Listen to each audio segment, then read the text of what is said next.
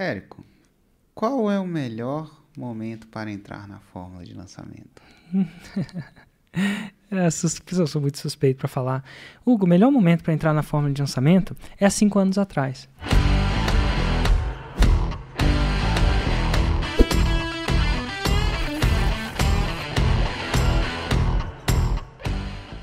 E o segundo melhor momento? É agora. Porque você tem que começar essa jornada uma hora ou outra. Você vai plantar essa árvore quando? Mas assim, agora tem o pior momento. Qual? É amanhã. Porque amanhã é?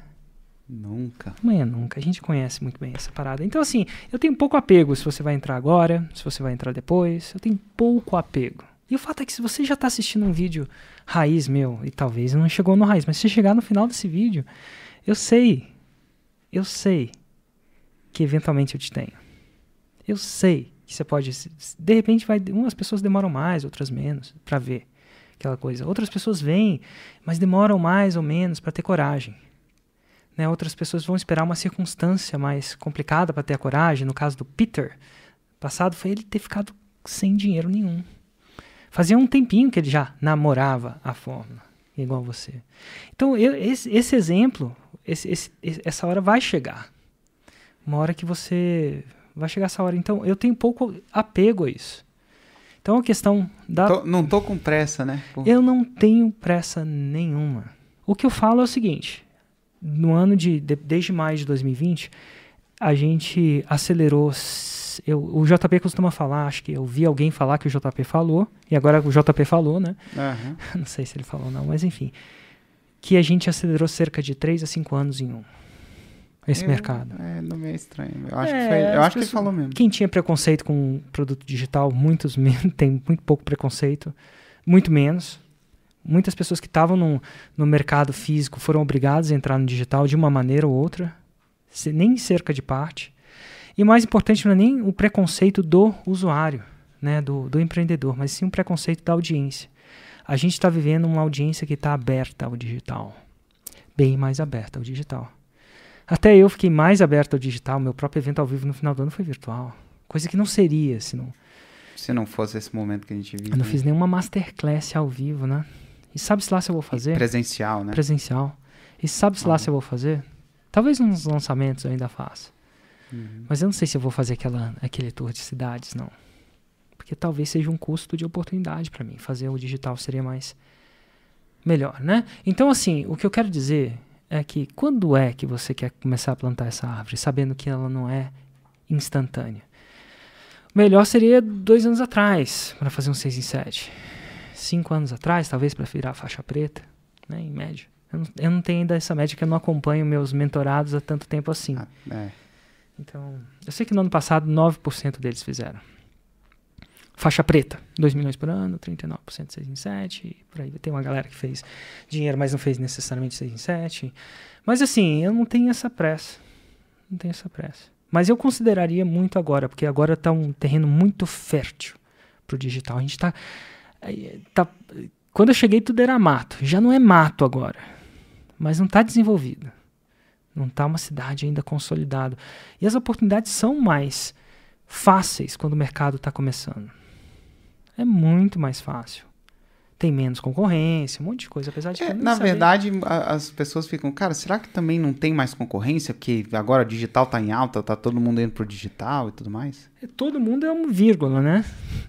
Todo mundo é aquela coisa que quando a pessoa fala. Eu acabei de te falar é, no podcast passado cerca de cinco ou seis produtos que eu estava interessado em comprar e não tem uma, um Érico Rocha lá. Um Érico Rocha no sentido de produção de conteúdo. A gente falou de gestão, deu um exemplo da Annie Mary Pratt, que ela, ela não produz conteúdo ainda, eu não conheço alguém que produz no nível que eu produzo. Você falou de bike, né, de mountain bike. Eu falei de wake surf. E música, a gente ainda está a gente ainda está nos tempos primários disso. Existem poucos Érico Rocha, no nível do Érico Rocha, no sentido de produção de conteúdo ainda para o digital, ainda muito pouco. E a sede por conhecimento é quase infinita. Porque conhecimento, você não vende conhecimento, nem educação, você vende tempo. E quando você passa um conhecimento para alguém, você economiza o tempo dessa pessoa na, naquela determinada ação. E quando é que as pessoas vão querer aprender, parar de aprender mais? Não vão, porque quanto mais a gente aprende, mais a gente quer aprender. O homem hoje coloca a gente na Lua. Hoje, né? 1969, ele parou por aí? Não. Agora ele quer colocar alguém em Marte. Quando colocar alguém em Marte, ele vai querer aprender, parar de conhecer? Não, ele vai querer, vai ter outros desafios. A natureza do humano é isso. Quanto mais ele aprende, mais ele quer aprender. Aprender. E, tem, e não tem como você saber tudo, porque não dá tempo de se aprender tudo.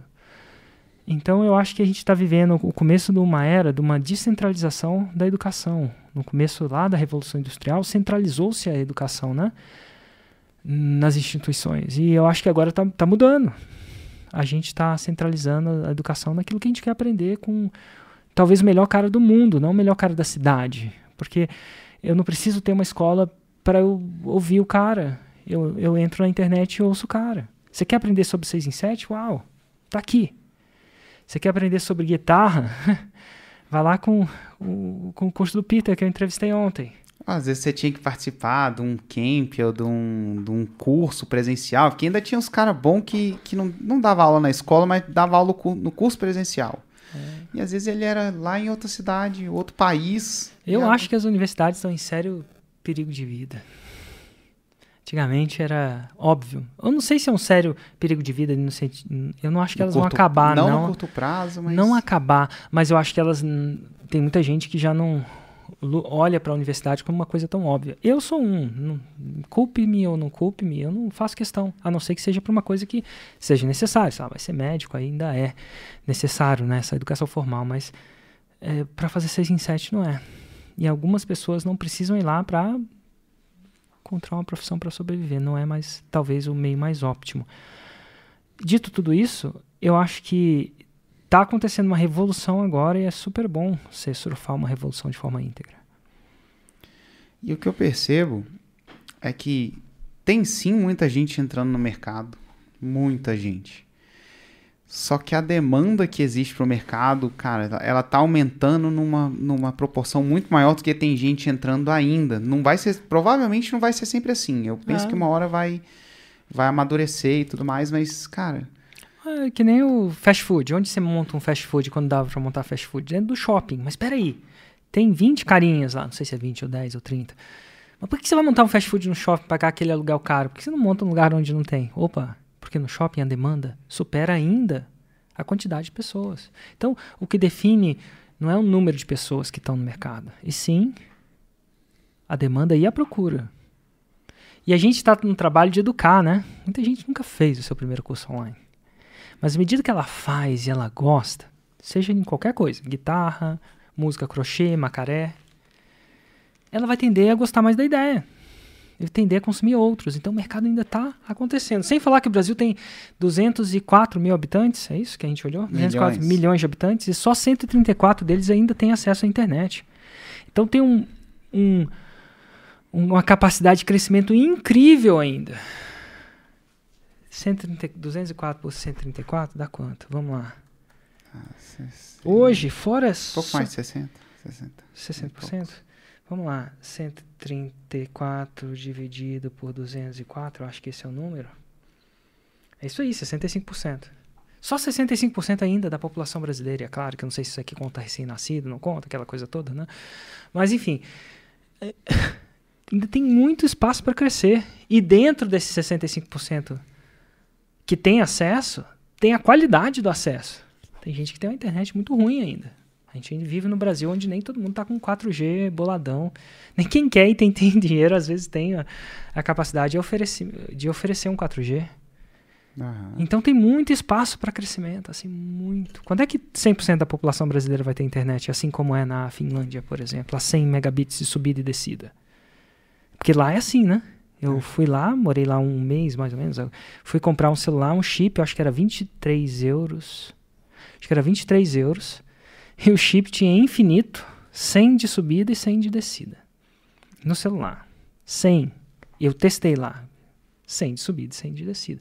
Quando é que 100% da, da população brasileira vai ter isso? Porque isso, isso aumenta a possibilidade de, de, de mercado para o nosso negócio.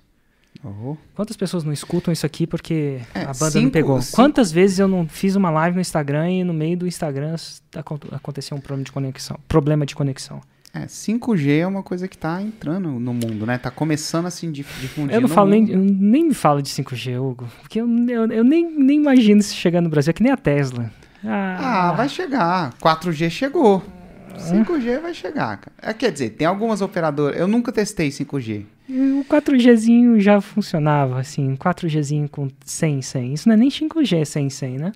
Aham. É, 5G. Eu, lá não tinha 5G quando eu fiz 100, 100. 100 subida, 100 de descida.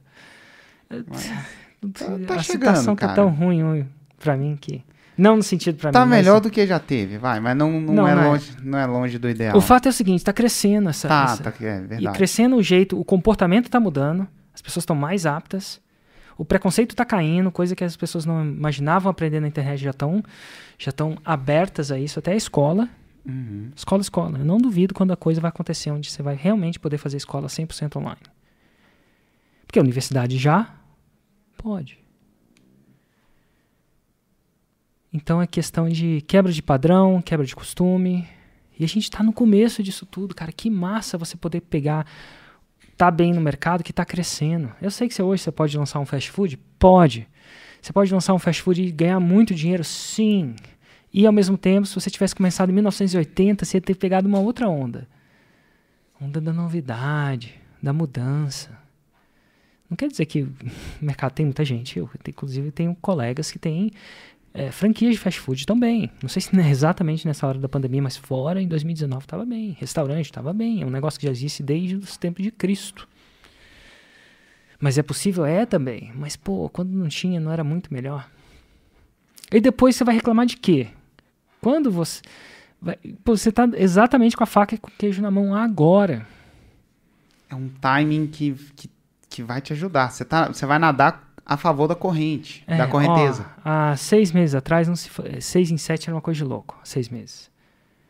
Ah, 2014, seis em sete era uma coisa de louco. é, quatro anos atrás. vai. Hoje, o 7 em 7 é o novo 6 em 7. A faixa preta é o novo 6 em 7. A faixa preta é o que, em termos de número hoje, 2 milhões por ano, era o que 6 em 7 era em 2014, acho eu. Assim, sem.